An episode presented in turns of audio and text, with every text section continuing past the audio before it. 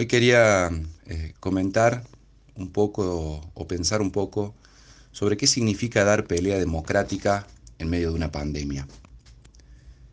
¿Cómo se defienden o se profundizan hoy las políticas públicas que busquen cambiar la cuenta para los y las vulneradas en sus derechos? Que pretenden mejorar la siempre situación desventajosa de la mayoría de las y los trabajadores clase media ¿Qué hay que hacer para dar vida a una comunidad como la Argentina en donde no se tenga siempre la sensación de estar caminando sobre la línea siempre fina del caos social, de la violación de derechos, del desamparo a las y los más débiles en la cuenta del poder? Esto se logra enfrentando a los poderes que empujan esa cuenta para sus pequeñas arcas.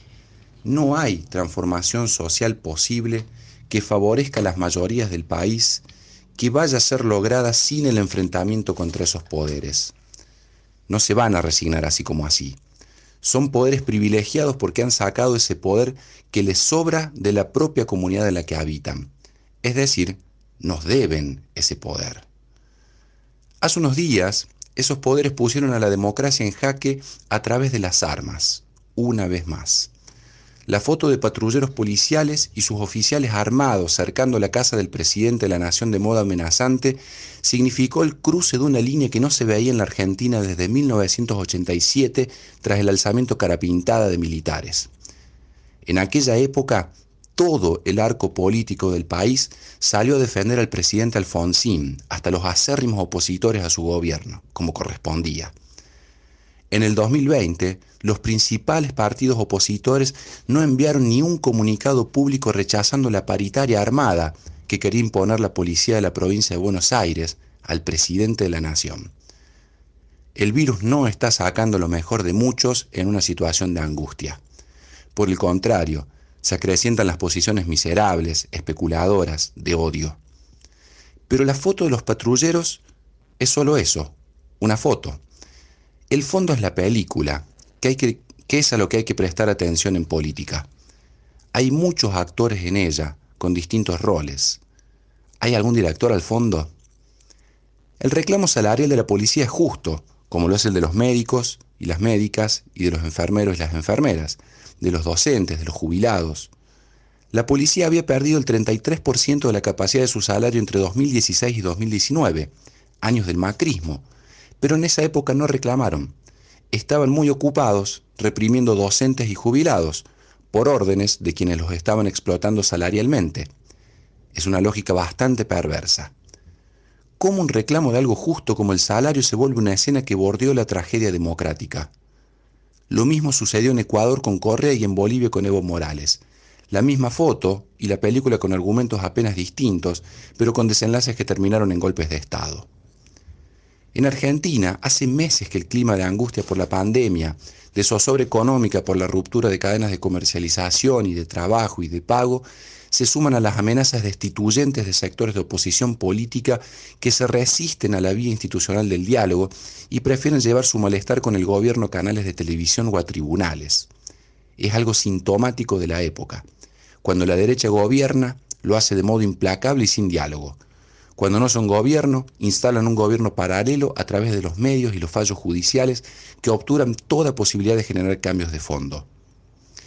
En esa película de horror de estas últimas semanas, tuvimos a un expresidente hablando de golpe de Estado, a una diputada de Juntos por el Cambio que, por esta radio, dijo que en Argentina había dos congresos, a diputados y dirigentes opositores diciendo que el decreto del presidente Fernández para sacar coparticipación a la ciudad de Buenos Aires es inconstitucional, cuando esa parte de la coparticipación había sido otorgada por decreto por el expresidente Macri, sacándole de paso recursos a todas las demás provincias del país en favor del distrito ya más rico de la nación.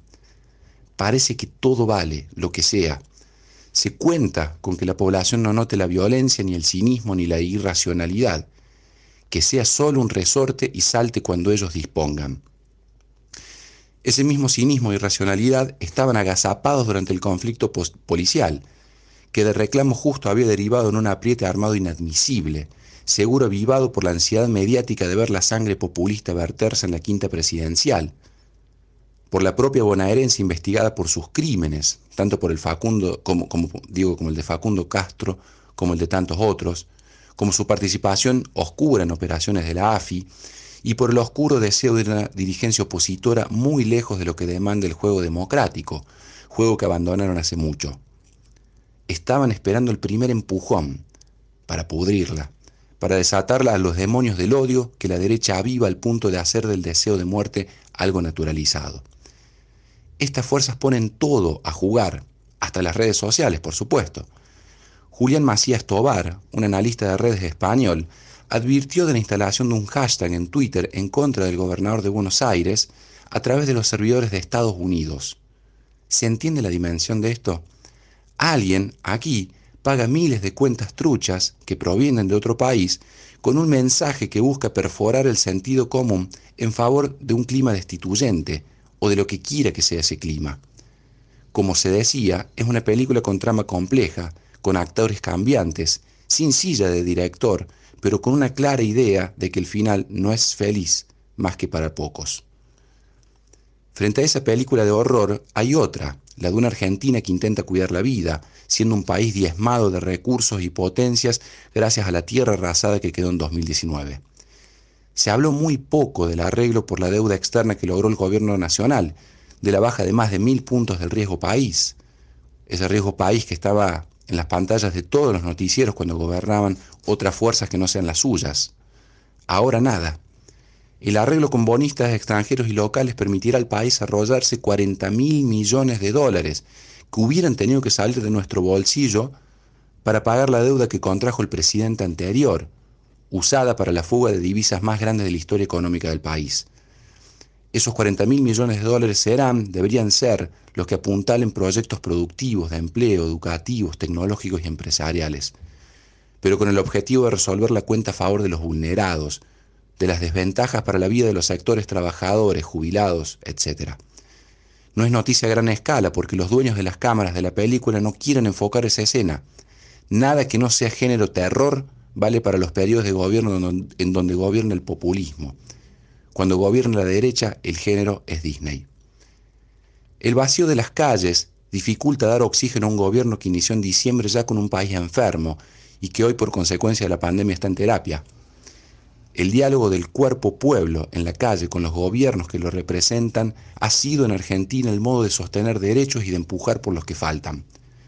La aparente soledad del gobierno nacional frente a la derecha neoliberal y racional que no teme usar todos los actores a su disposición para hackearlo, nos pone cada vez más cerca de la disyuntiva de vida sin democracia, de muerte y miseria por el autoritarismo del mercado.